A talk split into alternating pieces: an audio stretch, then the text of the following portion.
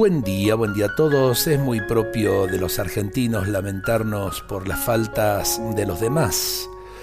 Esta oración nos puede ayudar. Señor, muchas veces me entretengo lamentándome por los pecados ajenos o por las cosas que me hacen los demás. Hoy quiero declararlos inocentes de todas las cosas que me molestan de ellos. Libérame de condenarlos y prejuzgarlos esas personas que me molestan, que me perturban, que me interrumpen, en el fondo no buscan hacerme daño, solo me necesitan. O simplemente expresan sus sufrimientos, sus miedos, sus angustias internas.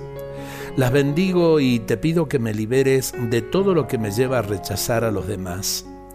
Sé que algunas veces tendré que defenderme con astucia para que no me hagan daño, pero quiero hacerlo sin odio Libérame, Señor, para que no alimente la impaciencia y el desprecio. Te contemplo a ti, Jesús, tan comprensivo con los pecadores, tan paciente y compasivo con las debilidades de tus discípulos, tan cercano a todos. Ayúdame a reaccionar como lo harías tú, para que no me aleje del camino del amor. Amén. Qué bueno empezar la mañana eh, con estas palabras.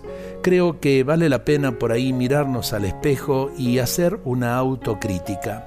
Tantas cosas para cambiar en nuestras vidas en vez de ver el pecado de los demás. Para pensarlo, Dios nos bendiga a todos en este día.